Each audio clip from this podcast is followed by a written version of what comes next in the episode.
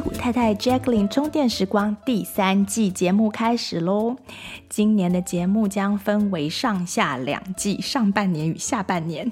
那大部分的过季节目依惯例将转为会员节目。今年的变化是，我会想跟会员朋友讲多一点点，或许网络上渐渐不太能说的东西，还有一些我工作上看到的一些案例的整理分享。或是一些面对小众，我会讲的比较自在的内容。那常听节目的朋友，欢迎加入会员，收听更多 Jacqueline 为大家准备的精彩内容。谢谢大家的收听，现在就开始今天的节目喽。屁股老婆，哎呀，太老了啦！那人妻呢？人家用过了。哎，那妈妈呢？还是人母，反过头了吧？嗯，好，那还是太太好喽。好啦，这样比较中性哦。OK，那这里就是戏骨太太充电站。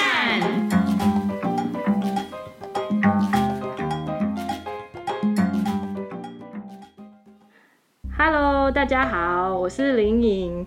这一集呢，由我代表戏骨太太大家来访问我以前的同事，现在是人本教育基金会的教育中心主任雅萍。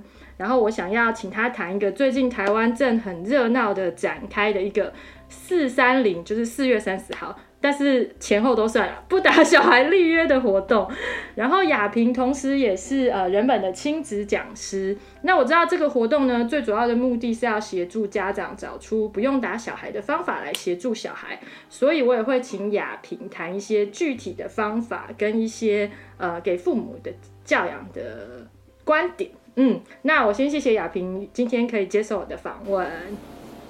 Hello，大家好，我是雅萍。Hello，嗨，那我就要开始问喽。吼，呵，呵，来，首先我知道，嗯，就是其实人本教育基金会已经举办这个四三零与小孩立约不打活动，呃，不打小孩的活动很多年了。然后今年也举办了很多很多的，呃，各种活动啊，有小孩参与来宣传。那我可不可以请先请你说明一下这个活动的目的？尤其我很想知道那个立约的意思是什么？就是听众朋友，我先讲一下，立约就是那两个字，就是立定约定。那为什么要跟小孩立约，说不要打小孩？可以先请雅萍帮我说一下吗？嗯，好，那我先我先说明一下关于四三零国际不打小孩日。实际上，这个活动是从美国开始的，嗯、哦，它是由美国一个呃反体罚的组织，它开始发起这个 Spank Out Day。然后呢，它是一九九八年，嗯、那在台湾呢，人本教育基金会是从二零零六年开始响应这个活动，嗯、所以从那一年开始呢，我们就陆陆续续每年的四月三十号的前夕，就会办各种的活动啊、游行啊或等等。嗯、那在台湾来说的话，就是这几年卫福部、卫生福利部也也也大对卫生福利部，就我们这边主管这个最重要的，呃、知道。对对对对对，那他也一一一起响应，所以其实，在台湾来说，呃，各个民间团体以及政府单位都响应这件事情。嗯、那这个国际不打小孩日呢，最重要的一个核心的精神是，请大家试试看，在这一天不要打小孩。那也许我们会发现呢，以后的每一天都不需要打小孩。嗯哼，好，那这个是呃，这个四三零最主要的一个由来。那然后刚刚呃林颖有提到说关于立约这一件事情，嗯，立约呢，实际上这个是基金会，因为基金会成立应该至少也三十年了，这个是我们一直以来在推动的一件事情，也就是希望建立一个不打小孩的国家。好，那透过什么样的一个方式呢？我们呃就会希望说爸爸妈妈跟小孩立约，那个立约的意思是说，呃，我那嗯、呃，我可以先。念一下我们的那个约文哈，既然立约，我们就有个约文。那约文其实我们有四点哈，我很简单的说，第一点呢，实际上就是说我愿意从今以后绝对不依赖体罚作为管教的手段，好，这是第一个。那第二个呢是说我不会以刺伤孩子的话语为正当，好。第三个呢，讲话也有就对了。对，就说其实暴力来说，有肢体上的、嗯、语言上面，其实也是一种暴力哈、嗯。所以呃，我们不会只限定说动手动口也算哈、嗯。那第三个呢，就是说我不默许在我身边有任何一个人可以伤害小孩子。嗯哼。第四个呢，就是说我会在我能力可及的范围内，会为所有的小孩谋求更好的生长环境跟发展机会。所以基本上。呃，约文会是这四点，那然后我们会透过各个可能接触到爸爸妈妈的机会，都会跟他们宣扬这件事情。那当然，呃，很多的大人、爸爸妈妈或或其他的老师朋友看到这个约文，其实会有点紧张，哈，我从今而后不可以打小孩耶。对，但是呢，不，哎，林颖讲到一个重点，其实重点在不依赖。所以呢，偶尔遭奸体，稍微打了骂了，就千万不要太责怪，这就就就是这个是人之常情。嗯、那然后呢，就是我们这是一个我们愿意努力的一个方向，其实这是重点。我们把这个呃心意一直放在心里面，会促成我们真的不断的往这个方向前进。嗯、那那也许有人会问说，那难道我不能心里面默默的？答应我自己要不依赖打骂吗？为什么一定要立约？都不一定会成功。我不是，我说已经很多次心里跟我自己讲，但是还是很难成功。嘿呀、啊，很难成功，对不对？哈，那那那为什么要有一个这么慎重的一个立约的这个动作呢？其实这个动作是有意义的。嗯、像我们今年，反正我们就。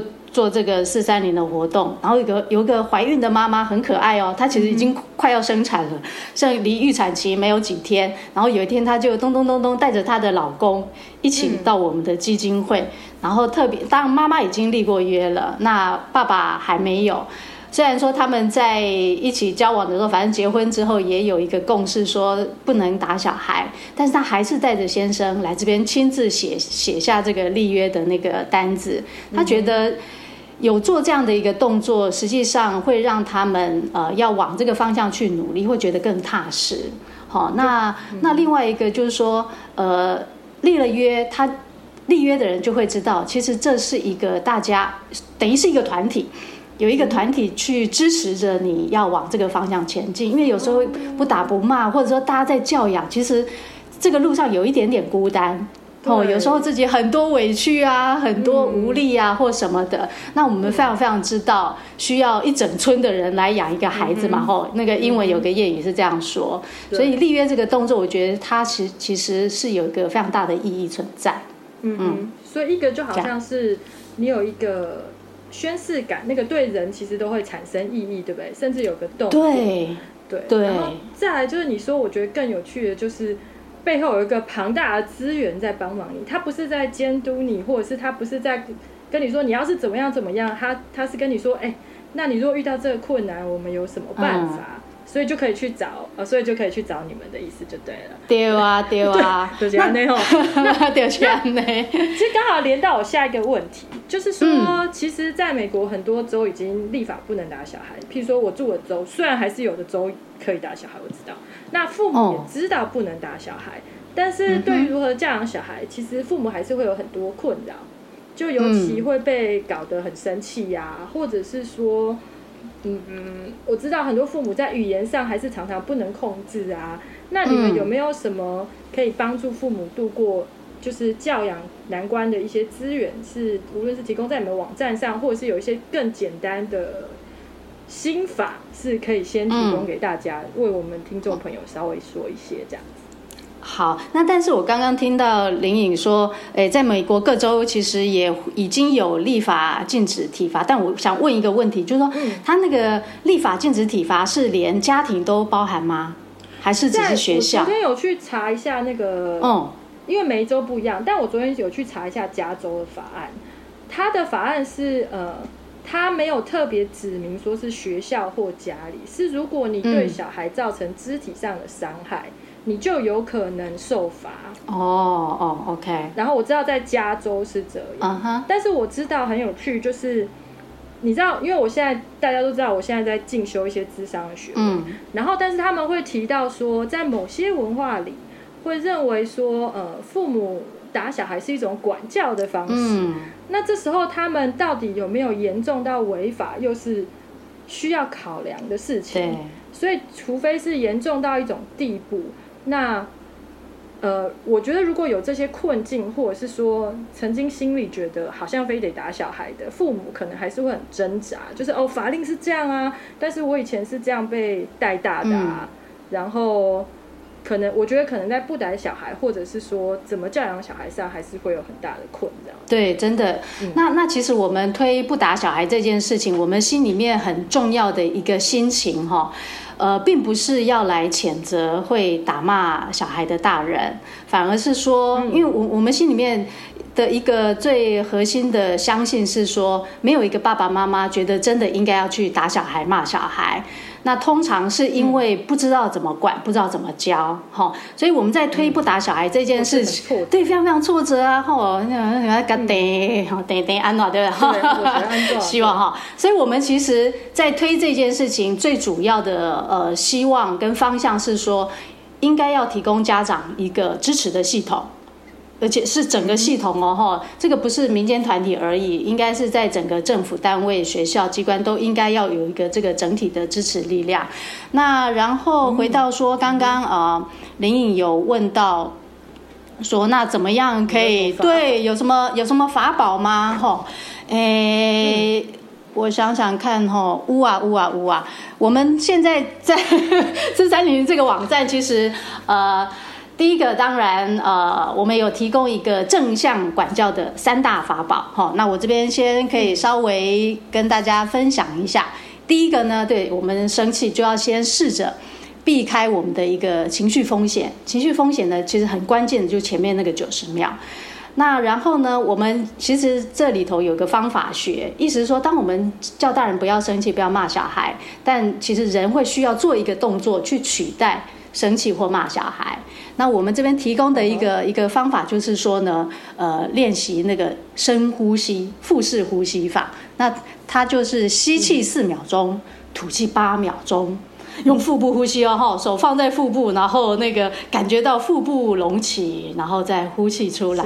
其实这这个，哎，我我忘了查了，就是说，当我们吸气呼气呢，就是会启启动我们的交感神经跟副交感神经。哈，这个这个林颖再再再补充一下就好。所以当我们 当我们在生气，就我们节目有讲过，哎，讲过太好太好。那所以当我们想要生气的时候，我们如果意识到我们的肢体动作其实一定会有变化，比如开始那个。那个肩膀会变得很紧啊，开始那个胸口很闷啊，有这个前兆的时候，我们就要开始练习腹式呼吸。那用这个方式先试着避过那个情绪浪潮九十秒，好，这是第一个法宝。嗯，嗯，OK。那第二个法就先让自己啊，就先不要。让自己在那个状况下就对对，要不然你就是离开现场嘛。那这是最简单的，因为心里面我们就放着说，我不要再用使用那种会让小孩受到伤害，以及自己事后会后悔的方式对待小孩。好，心里放，为了让自己不要后悔。对，这这句话很重要，对不对？让自己不要后悔。嗯，因为其实很多爸爸妈妈打骂小孩之后，心里是会后悔的。嗯嗯，对不对？这这其实很重要的心情，就我们其实。很理解爸妈会有这样的一个过程啦，哈，所以如果大家心里面放着说，我不要做让自己会后悔的事情，也许会及时拉住自己，嗯嗯嗯嗯。那然后第二个呢？第二个是说，哈，因为现在妈妈都非常的万能，当然我现在比较那个狭隘的先说妈妈了哈，妈妈还是主要是照顾小孩的的人，那妈妈就很。很很很那个很有很有责任感的，把所有的事情都担在自己的身上。我这边举自己我自己一个例子，我现在小孩已经大三，那在我儿子在小可能四岁或五岁的时候，那那我们会推那个娃娃车出去啊，下雨我们都会弄一个那个雨罩，对不对？那有一次我们新买的一个那个雨罩，然后那天也用了。然后回到家之后呢，那个雨罩我就很想要把那个上头的水弄干呐、啊。然后新买的那雨罩，那个里面都其实都是塑胶的味道，因为我没有买很好的哈。总之就就是这样。然后呢，我就 可以用，我就一个人在厨房就就那抖抖那个那个雨罩，就抖得很大声。那那时候我先生其实是坐在客厅，坐在沙发上看电视。然后呢，我就在那边，其实我就边抖。边很大声，那我心里面为什么要越抖越大声呢？我心里面是在想着说，你听到我在这边抖这个很大声的时候，你应该知道我需要帮忙，你应该要过来帮忙啊，对不对？但其实我一一句话都没有说，然后我就在那边越弄越生气。弄到生气之后呢，我最后最后还是没有开口去请他来帮忙，而是我就自己那个跑到房间去，就气到哭了这样子。那那这个 我很委屈，真的非常委屈。那这边其实就是以我自己切身的一个例子，就可以提供大家做一个参考的意思是说，当我们需要帮忙的时候，真的要及时开口。那在我们感觉到我需要帮忙的时候，我那时候口气会是好的。现在我需要帮忙，你可以来帮忙一下吗？但大部分的妈妈都会一直忍忍忍，忍到最后呢，就是骂人了。你是没听到我在家没应该没应沏茶吗？小孩在哭，你是不会过来帮忙吗？好，这个其实会对于那个另外一半。他或者是我们原来希望他帮忙的那个对象，他也有点莫名其妙。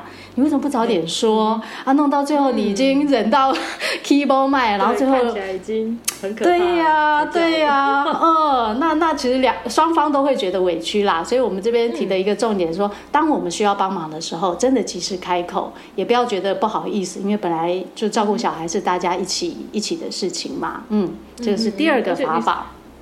好像就是你说一开始觉得需要的时候就讲，反而口气比较好，真的更容易得到帮忙，对不对？对，就是安呢，嘿，对，我很有慧根吧，非常好。第三点，第三个呢，就是说，呃呃，以正向的语言去取代负向的语言，哈，那其实这个其实是在在这个正向语言的互动过程当中，不仅仅我们的情绪会好，孩子的情绪也会好。另外一个正向语言其实会促进孩子的思考，用这个方式其实是可以教出会思考的小孩。那啊，我这边举几个那个例子，比如说呢，我很想要知道正向语言的例子哦，那个句型对不对？有稍微提过一些，不过我知道基金会发展出非常非常的多，嗯，等一下再请亚萍多说一点。好啊，嗯、那我这边先有几个那个句型作为一个参考哈，比如说看到小孩那个到处跑啊，到处弄啊，到处撞，结果就弄倒了。桌子或什么的，那可能一般我们就讲说，你就不能控制一下自己吗？这样横冲直撞是在干什么？那那是负向语言，但正向语言呢？可以，我们可以是说，我猜你并不是故意的，意思就是说，我们试着，其实我们的这个猜测，心里面都预期着说，让孩子是其实是让孩子有一个台阶可以下。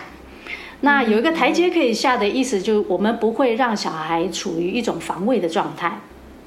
好，那事情就会变得容易处理哦。吼，就大家一定要记得这件事情，就就是管管我们情绪的，就是杏仁核嘛。吼，那一旦我们去激发了那个杏仁核，小孩子就是准备战或逃。那后面我们要进行的事情就非常非常困难。哈，那刚刚是这样的一个例子。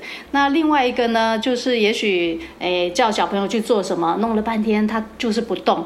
那可能我们一天 这个好常见，好，好常见哦。啊，通常我们的话语就会讲说：“你到底听到了没有？你听到了，为什么还不赶快去做？”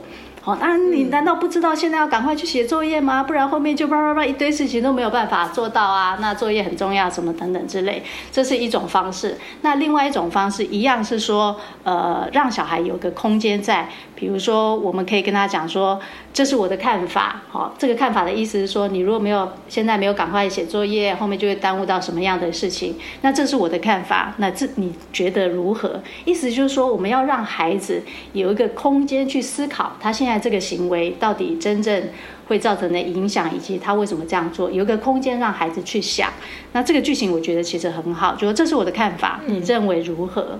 嗯，那一样，当这个话语出现的时候，孩子会发现说啊，原来我可以讲话。你的意思是说我，但是我我从里面听出一个很有趣，就是说你让小孩讲话，但是你也没有不让自己讲话，对不对？你就说这是我的看法。对哦，林颖厉害，有听得听出这个玄机。你先继续讲。对，因为爸爸有机会讲话，因为其实很多家长，其实包括我，常常也对，尤其是我啊，就是爱讲话啊，有时候会忘记让小孩讲话。嗯嗯嗯嗯嗯嗯嗯，对，所以就是让自己有机会说话，但是也要让对方有机会讲话。嗯嗯。那还有另外一个例子是说，呃，也许。嗯，比如说小孩，我们叫小孩去那个厕所拿个东西，小孩就会讲说，啊，那里黑黑的，我不敢去。嗯、那有的爸妈就会觉得，你也是男孩子，或者你已经那么大了，你怎么还那么害怕？就会说，你怎么那么没用啊？嗯、那那个有什么好害怕？嗯、那这当然是一个否定的语语句嘛。嗯、那另外一个正向的话，也就是说，哦，原来你会害怕，那你需要我帮什么忙吗？好，在这边等于我们也提供孩子一个一个台阶，不是直接否定他，也不是说那你就没有能力去做，反而是我们给出他一个可能的一个帮助。你现在还觉得会害怕？当然，另外一个方式是说你在害怕什么？那另外一个就是说，那你现在需要我帮什么忙吗？都同样让让彼此之间有一个有一个空间在。嗯嗯，而且好像有比较想要。了解小孩那个感觉，而不是那种，对，像我就 assume 你这件事是，我就假设你这件事是不好的，然后就否定这样子。对，嗯、没错，有些案呢？对，嗯，所以好，我知道那个我在网络上也有看到有，就是要练习聆听，跟刚刚亚萍已经示范一些好好说话的诀窍。然后像练习聆听啊，嗯、就是有有有一些比较简单的方法嘛，就怎么样可以比较好好的聆听。聆听哦，啊，聆听，聆听，我想想看，聆听该怎么讲哈？聆听，我们，我们当然以以聆聆听，其实会有两种聆听啦哈，一个叫做消极聆听，一个叫做积极聆听。嗯、消极聆听呢，基本上就把自己当做鹦鹉，就说哦，是哦，这样哦，好。那其实一个很好的句型是说，呃，然后呢，你要不要再多说看看？这个是一个很好能够促进跟小孩对话的一个一个方式。那积极聆听其实会有一点点难度。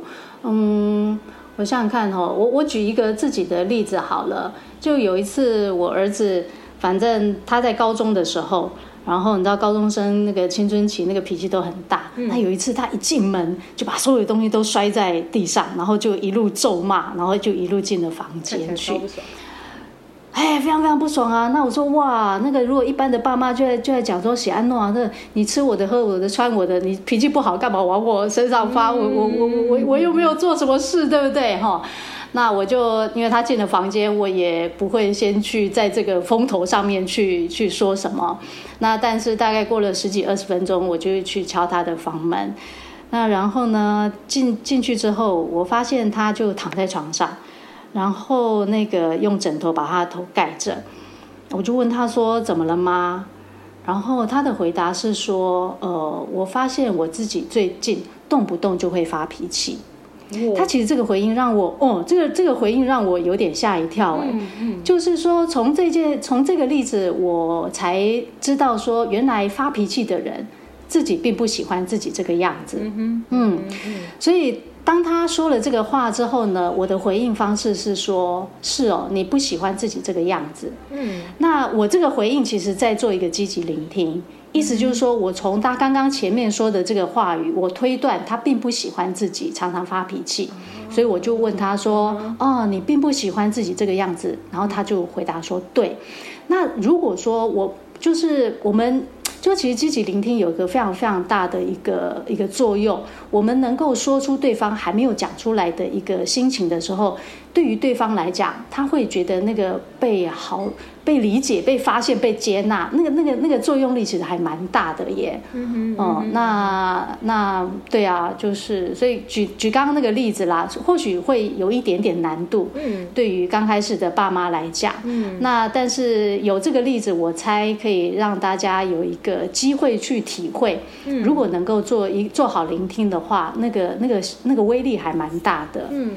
而且刚雅萍讲的时候，我就在想说，不论是消极跟积极，就是首先要把呃自己，就是把自己的看法是先放着，因为你现在的目的是要了解别人。像我就觉得刚刚雅萍讲的那个，为什么积极聆听有难度，是因为你必须真的要去想小孩当时的心情是什么，而且要很有意识的去。愿意去站在他的角度，不然其实是很难做到嘛，对不对？很难就拿我们自己当下正在焦虑的事情去烦小孩，这样讲对吗？对对，你说的很好，是我们自己焦虑，然后拿去烦小孩。哦，太好了，太好了，没错，就是这样。好像很，所以我我我就是刚听你讲，我就很有那种感觉啊。我觉得要能意识到，原来从那句话意识到你后来讲的那句话，其实那中间真的要很有一种，就是父母。我已经准备好，很认真要知道你怎么了那种心情，对不对？要不然对对，真的，就像你说的，真的很难，真的很难。嗯、那我这边当然可以提供一些比较简单入门款了哈，比如说，那天我其实在呃在父母班上也就。用了一些负面的话语，然后试着让家长去把它转换成正面的话语。嗯嗯嗯、这个如果大家有兴趣，其实都可以从我们的那个呃人本教育基金会四三零的那个官网都可以找到这个、嗯、这个这个对应的表哈。那然后比如说我我举一个例子啊、呃，比如说有时候爸爸妈妈看到小孩呃这个考试又写错啦或怎么样，大概很多那个冲口而出的话语就会说，你怎么那么笨？不是你教过那么多次了吗？那我们可以，哦，对呀、啊，你写的安坐是吧？这个该不会等等安坐好对哈？那如果我们不要说你怎么那么笨，那我可以转换的一个话语是说，你遇到什么困难了吗？好，嗯、那这边我其实要特别呃说出来，呃稍微分析一下这个这个句子的那个结构了哈。当我们说你怎么那么笨的时候，其实是直接下了定论，然后直接给了评价。好、嗯哦，那然后我们刚刚转换的一个话语是说，你遇到什么困难了吗？那遇到什么困难？这句话实际上是在补过程，也就是说，孩子今天考试没有考好。我们直接，比如我们把它设一个三阶段 A、B、C，孩子没有考好是 A，那我们一旦说出你怎么那么笨，是直接跳到了 C，到了结论。那我们试着补一个 B 的过程的意思就是说，你是不是遇到什么样的困难？这样林颖可以明白吗？从孩子考题没有写好，一直到我们直接告直接说你怎么那么笨？对，直接下了结论，嗯、这中间少了过程。对，那我们要把这个过程补上去，一个最好用的话语就是说，你遇到什么困难了吗？嗯哼，嗯哼，这样这样，我不晓得那个听众有能不能理解这样这个话语的那个差别？嗯，就是感觉你下了定论也没事可做了嘛。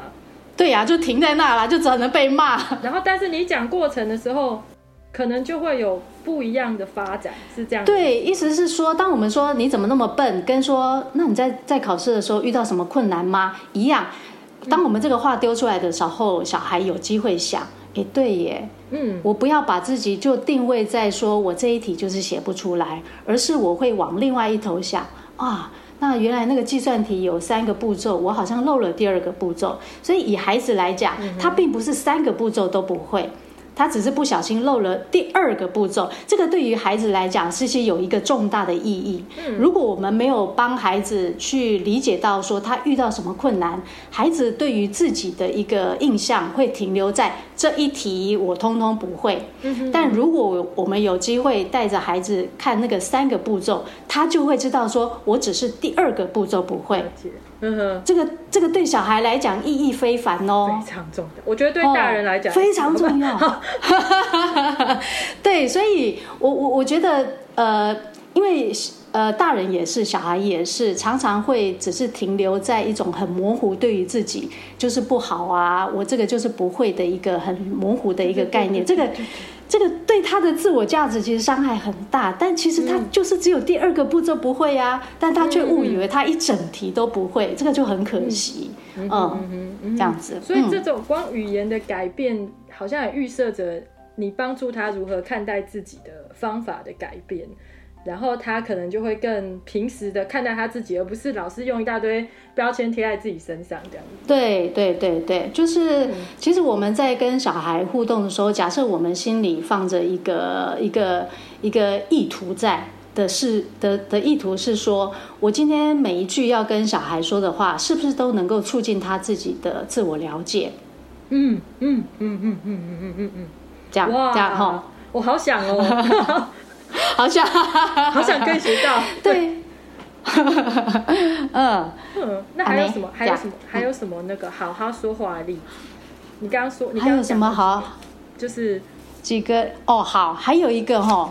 呃，比如说，假设今天小孩忽然蹦蹦蹦蹦跑来跟我讲说：“妈妈妈妈，我好想要去参加篮球队哦，我想很想以后都都打篮球。”那可能爸爸妈妈会说：“哇，你以前从来没有讲过你会打球。”然后或许心里就会忽然丢出一个话说：“哎呦喂呀，你没那个天分啦，打什么球？你个子又长那么矮。嗯”这个其实对于小孩的自信心是一个很大的打击嘛。嗯。那如果遇到这种状况，其实可以转换另外一种话语，是说：“哎，你是怎么开始对于那件事情开始产生兴趣的？”嗯嗯嗯嗯。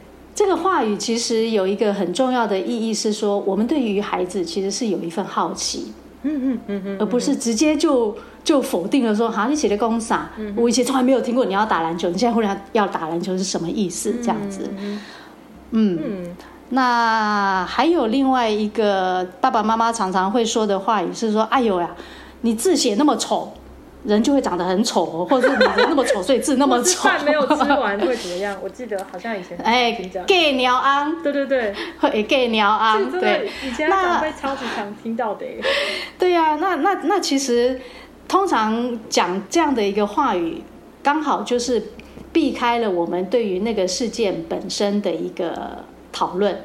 就我们本来是要来讲说你的字写的不好，但我们一下就把它转换，就说这个以一个沟通的形式来讲是一种打岔，就打岔掉了我们原本对于他字写的好不好看，或大家这个看不看得懂的这件事情。所以如果换成一个呃转换一个正向的话语的话，我们会直接就讲说，哇，你字这样写，我担心别人会看不懂。嗯哼，就回到事情的本质来说，而不要讲说你的字丑或者不好看或歪七扭八。嗯哼，嗯。所以刚刚雅萍刚好讲到，我整理一下，因为这样我以后也才会记得。嗯、第一个就是，呃，讲话意图是要帮助小孩了解自己。对，如果我们这样的话，我们其实就更有机会去朝好好说话的方向迈进。嗯。那第二个是，我们也对我们小孩保持好奇。没错。我们问，我们就会。用问的方式，而不是直接下定论的方式。嗯，那第三个就是呢，呃，回到事情的本质讨论。就算你有疑虑，你就是清楚的讲你的疑虑，而不是拿一个什么奇怪的例子就去否定当下发生这件事。那这样就没有办法讨论真正在做的那件事情。对，没错，没错，完全抓到，厉害，厉害。耶，也是帮听众朋友整理一下。对，这很重要。我我我其实以前我一直很喜欢好好说话这个话题，就是可能以前在基金会有稍微接触，那我知道后来基金会又出了很多东西。嗯，那有另外一个话题，我觉得我的尤其是我们听众朋友可能会非常非常 care，或者是想知道的，就是呃关于尊重是什么这件事情。嗯，对，就是呃。因为我是在那个人本的父母成长班的内容里面，我看到一个脸书上的贴文，然后那贴文就是是亚萍在三个照片，然后后面有四句话，就是尊重不是什么。然后我记得那些东西都让我心有戚戚焉，而且我觉得在教养的过程里面常常会想到这些事情，所以我特别想要请亚萍在这边为我们的听众介绍说为什么。你那时候会谈尊重这个题目，以及还特别写出那四个不是什么？嗯，可以请亚萍帮我们讲一下。好，那个诶，那堂课的那个题目是“孩子越来越难教了吗？”然后有个副标是说“尊重与放任并非一线之隔”。那之所以呃我会定这样的一个题目，是说现在其实爸爸妈妈大概都朝比较开明哈，愿意尊重小孩的一个路线去走。但是呢，我们更常听到爸爸妈妈因为往这个方向去走，就会有一点点疑虑。难道我所有的事情都要听小孩的吗？哈、嗯、啊，都要让他决定吗？哈啊，甚至上了课就会说，哈，这样我这个讲这个话也是绊脚石，讲那个话也是绊脚石。难道我什么话都不能说了吗？哈，嗯对对哈，那个那个心情心情就很不足这样。那那所以，我就会觉得关于这样的一个事情，其实还蛮值得拿出来谈一下。那呃，就是关于尊重跟放任，呃，我那时候副标写说，尊重跟放任并不是一线之隔，这样的一个意思就呃可以呃类比到另外一个，我们常常会讲的是说，呃，好像我们管教管教超过一个一条某一条界限，就会变成体罚。嗯，但我会一直觉得说，管教跟体罚根本不是一线之隔。嗯，并不是说我管一管，管一管，越到某个界，越过某一个界限就变成体罚，完全不是。因为我们今天想要管教小孩，跟要去体罚小孩，这个思维跟我们原来的出发点意图完全不同，所以这是完全两个不同的事。所以你你不能讲这是一线之隔，没有这件事情。哈，哦，那那。例如说，我们常常会会有一个说法是说打骂教育，嗯，那但是实际上没有一种教育叫打骂教育，而是我们一旦打骂，我们就离开了教育，嗯哼，嗯哼，所以不要误以为说啊，我现在才骂才采用一种教育叫打骂教育。一点都不是，我们一旦打骂，我们就离开了教育。嗯，好，那同样我要讲的是说，回到我们原来这个这个谈的事情，说尊重跟放任，它也不是一线之隔。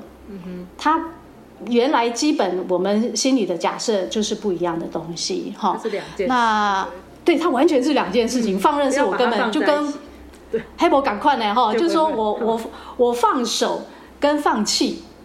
这个也是完全不一样的事情。好，放手是我对于这件事情我有一个想法，那我知道彼此的界限在哪里，所以我愿意放手。那放弃是说我也没办法了，你呃随你去啦哈，你改变啊，你就你就改去做，是完全不一样的事情哈。那然后刚刚林颖有提到说的那个四句话，我先呃念给大家听，大家比较知道说那个东西是怎样哈。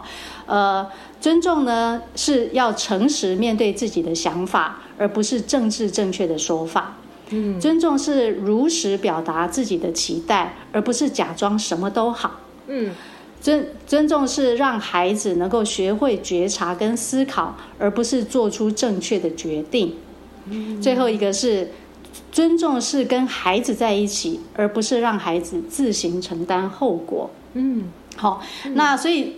前面第一句跟第二句其实是呃在呼应爸爸妈妈的状态，意思就是说，呃，大家就会觉得要尊重小孩，就会在小孩做出什么决定的都会讲说，嗯，好啦，如果你觉得这样好，那就这样好了。嗯，那以及说，当孩子说什么就就就假装自己变得没有立场。哎，我觉得如果只是这样，爸妈会真的觉得很委屈。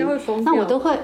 嘿啊，其实安诺啊，就嗯，当爸爸妈妈越越当越小这样子，那个那个位置越来越小，我觉得这个也不是一个很正确的方向，所以我都会说，呃，爸爸妈妈，如果你就是很，当然在戏骨可能不一样，在台湾是说，你你就很大方的跟小孩讲啊，其实我很希望你能够考上北一女哎。我很希望你能够考上建中哎，因为怎样怎样，就当然要附带一个说法。然后整个说完之后呢，后面一定要多一句是说，但这是我的经验，这是我的看法，你还是可以有自己的决定。所以爸爸妈妈依然可以把自己的价值观、自己认为的一些观念都跟小孩说，这完全没有问题。最后是最重要的一句是，我们没有没有办法让小孩知道。就那个线要清楚，这是我的看法，但你依然可以有你自己的决定，好，跟跟你想要选择的方向，我觉得这样这样就就非常的好，就家长不会就一直会觉得有内伤啦。我觉得这才是真正的尊重。但有些妈妈爸爸妈妈可能会会不会担心给小孩太大压力或怎么样，就不知道怎么讲。那这个。这个要怎么办呢？因为我猜，我猜这之所以会有些爸妈会觉得啊，好像很容易是放任，是因为嗯，我好像不想给他压力，但是我想的事情好像又真的会给他压力，这个到底要怎么办呢？呃，其实我有时候爸妈会觉得跟小孩沟通很难，那重点都不在于我们要去跟小孩沟通的那个 moment，嗯，而是说我今天能不能达到我想要传递的一些嗯。呃，传递我的一些想法给小孩，其实我们都必须要回到说，我们自己本身的关系够不够？意思是说，我会不会因为我单纯的跟小孩讲说，我希望您能够考上建中，这一句话就会让小孩有压力？是要看我们以往跟小孩互动的状态。如果我们以往就是常常给小孩压力啊啊！那个隔壁的阿明都可以那个考上哪里，为什么你不行？那隔壁的阿花，他的作业就都可以写得完，为什么你写不完？如果我们平常互动的方式，就是让孩子都处在一种哇，你只要来讲话，就是又要我干嘛了吗？对的时候，才会发生说，今天我跟他讲，我其实还蛮希望能够考上哪里的时候，这句话会不会对小孩造成压力？这样。哦，所以必都必须要回到我们平常互动的关系来看。嗯哼嗯哼。所以其实如果你平常不是不是这样的家长，或者是你也很努力在维持一个更舒服的关系的家长，你就不要太紧张了，因为你本来也会有自己的执念嘛，对不对？然后也稍微相信一下小孩啊，你。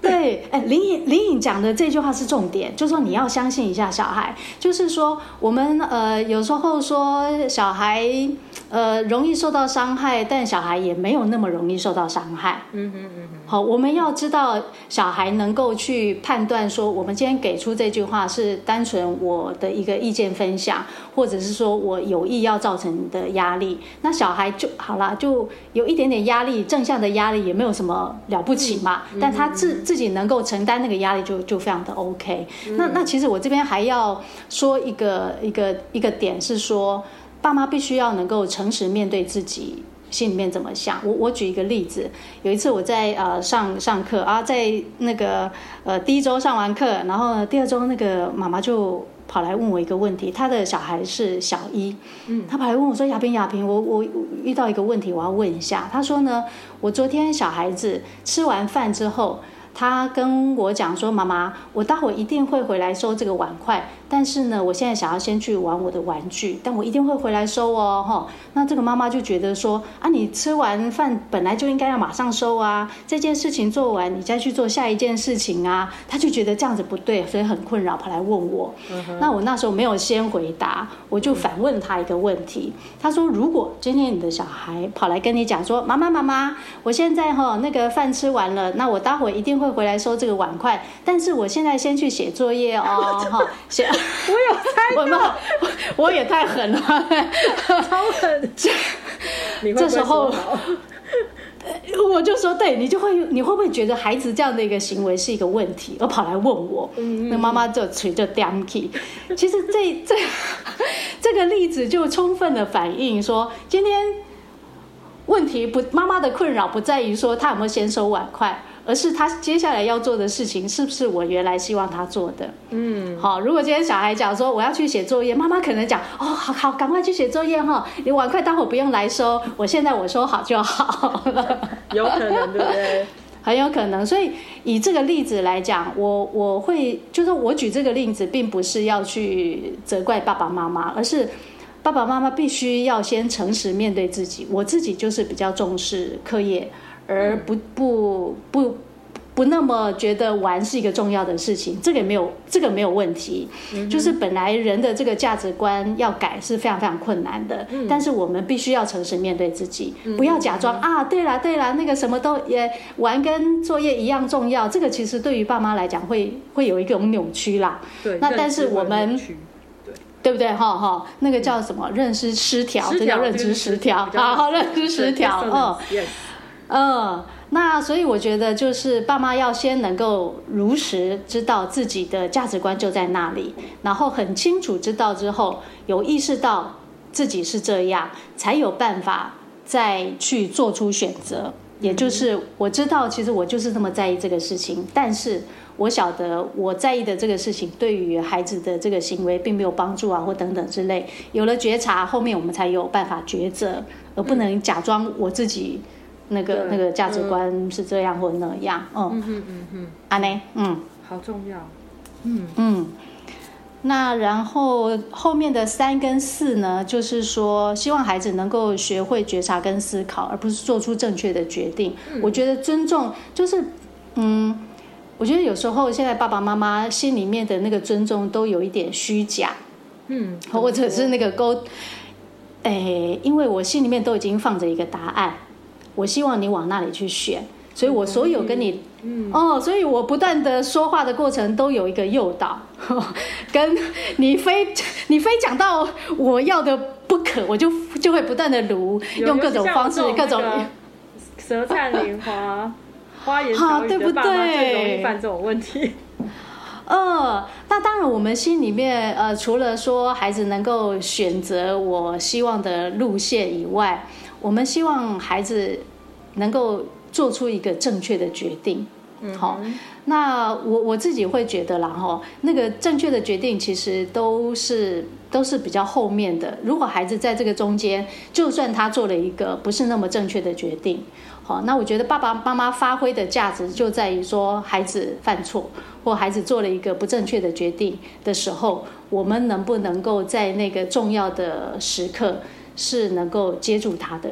这个是爸妈最重要的工作，嗯、就爸妈实际、嗯、实际上要练习当一个捕手，而不是当一个推手。嗯嗯嗯嗯嗯嗯嗯嗯。那然后也呼应到刚刚说的最后一句，说我们是要跟孩子在一起，而不是让孩子自行承担后果。那很多爸爸妈妈就会因为尊重，就会扣着说：“好哦，这是你选的哦。”哦，那后面发生什么事情？丢？那那哦，我觉得。如果我是小孩，我听到当这个事情发生了，不是我们原来预期的那个发展的后果的时候，如果爸爸妈妈跟我讲的是说，这是你当初选择，那你就自己承担这个后果。我听到这个话的话，我我其实会蛮失落的耶，因为我会觉得这句话是一个切割，嗯嗯哼，对不对？你选择你就自己承担。但我我觉得在那个重要的时刻，应该要选择跟小孩在一起。嗯哼，那那个话语就可以讲说啊，糟糕，这件事情不如你当初的预期，那我们一起来想办法，还可以怎么办？嗯哼，嗯哼，嗯哼，好，而不要讲那那你自己去承担后果。我我我觉得对于孩子来说，能够感受到爸爸妈妈爸爸妈妈跟他在一起是非常非常重要的事情。嗯。而且好像这样子，我刚刚全部听起来就是，你很多时候尊重就是为了要跟小孩更有连结，你并不是要把他推出去。所以，呃，就是如果最后尊重居然是把小孩推出去，那的确就一定是哪里出了状况。就是对，没错，像你刚刚讲的，可能就是完全不同的两条路，但是我们把它想成是一样的。嗯嗯，这我觉得这真的很有趣，因为我记得之前，嗯。我就有跟一些朋友讨论过，就是好像在很多人会质疑爱的教育是不是就不管小孩，然后也会有人有父母开始努力想要尊重以后，却不知道怎么办。所以我真的觉得，我上次看到你那张，就那张四个不是什么，就觉得哇，嗯，真是太好了。嗯，啊、谢谢谢谢。所以我我会到时候会把那四个放在我们的部落格上，这样子让大家可以听到。嗯嗯，好啊，嗯、然后你可以让他们，你你的部落格可以让他们提问吗？哦，可以可以，他们我们脸书部落格都可以让父母提问，所以丢给你们的话，哦、你们就是大家的后盾这样的意思吗？对呀、啊，就是如果、嗯、其实我也很好奇，说他们针对这样的一个观念跟想法，他们有什么样？呃的提问啊，或觉得在执行上面会遇到什么困难，嗯、那我我我觉得我都会很乐意再再帮忙回复啦。好，如果他们有已经有讲师 offer，请大家尽情的在脸书或部落格提问。就是对对，欢迎欢迎。对对对对对，嗯，嗯，那呃已经占用雅萍很多时间，所以我要最后问一个问题，就是这个问题有点笼统，可是我知道就是。在现代，很多父母好像都还蛮焦虑的。那你们对于，尤其有人会说那么多教养意见，让我更焦虑，或者是我知道有些学者会这样讲。那你知道你们也是给一堆教养意见的人吗？呃，好，但是没错。那你们对于现代的焦这种焦虑的状态有什么建议吗？以及有什么就是大家如何看待自己现在这样状态？嗯嗯。呃，其实我都会觉得，因为因为这个也是很多来上父母班的爸爸妈妈的一个状态。嗯、那如果回到比较核心的东西，当然是说我们对于任何一件事事情，是不是自己有一个思考的习惯跟能力？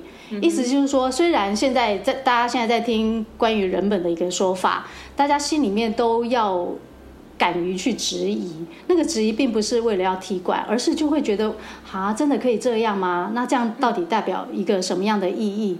但如果说现在大家反正收听这个频道，那人本教育基金会其实也开了很多 podcast，欢迎大家去订阅去听。意思就是说，我们其实从各种不同的那个例子，会在学校的例子，或者说我们在呃社会上观察到的一些现象，提供一些呃一些思考。我我觉得我们提供的通常都不是结论，而是丢出很多问题，让大家有有机会去思考。然后呢，呃。希望大家能够练习一件事情，就是说，把不要打骂这件事情当做自己绝对不能跨过的那一条线。嗯、意思是说，当我没有退路的时候，我就会想尽办法，呃，找出打骂以外的可能的一个解决方式。嗯、哦，这个不容易，但是试着对自己立下这样的一个一个标准。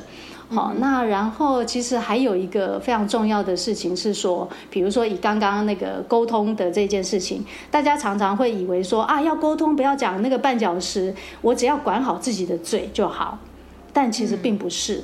嗯，其实我们必须要管好自己的生活。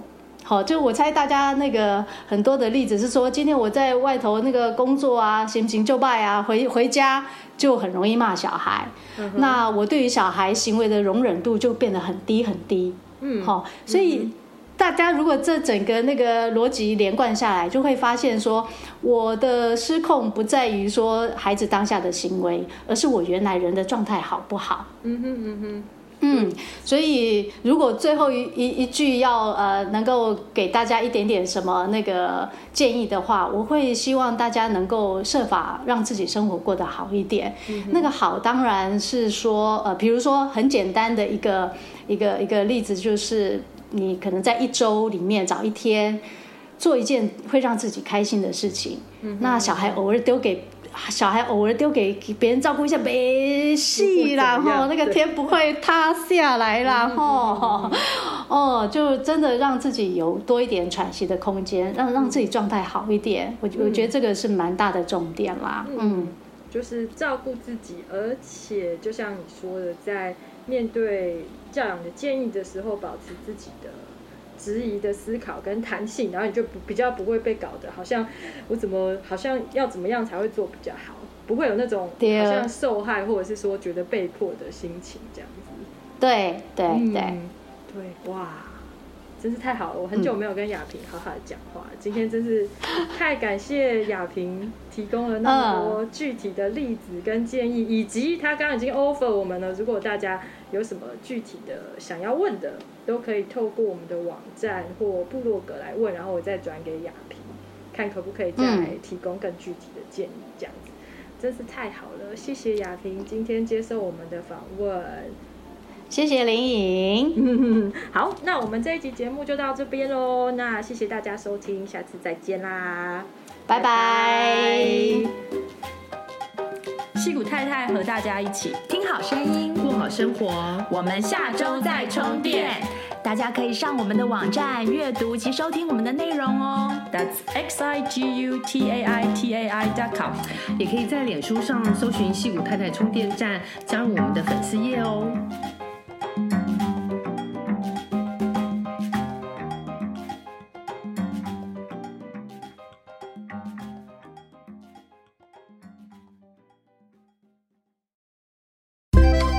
喜欢今天的节目内容吗？欢迎推荐西谷太太 Jacqueline 充电时光的 Podcast 给你身边的亲戚朋友们，在你收听的播客平台给我们订阅、评分、点赞、留言和加油。有特别想听的主题，欢迎写信给我们，作为未来节目制作的参考方向。再次谢谢你的收听、分享和支持，我们下次再见，拜拜。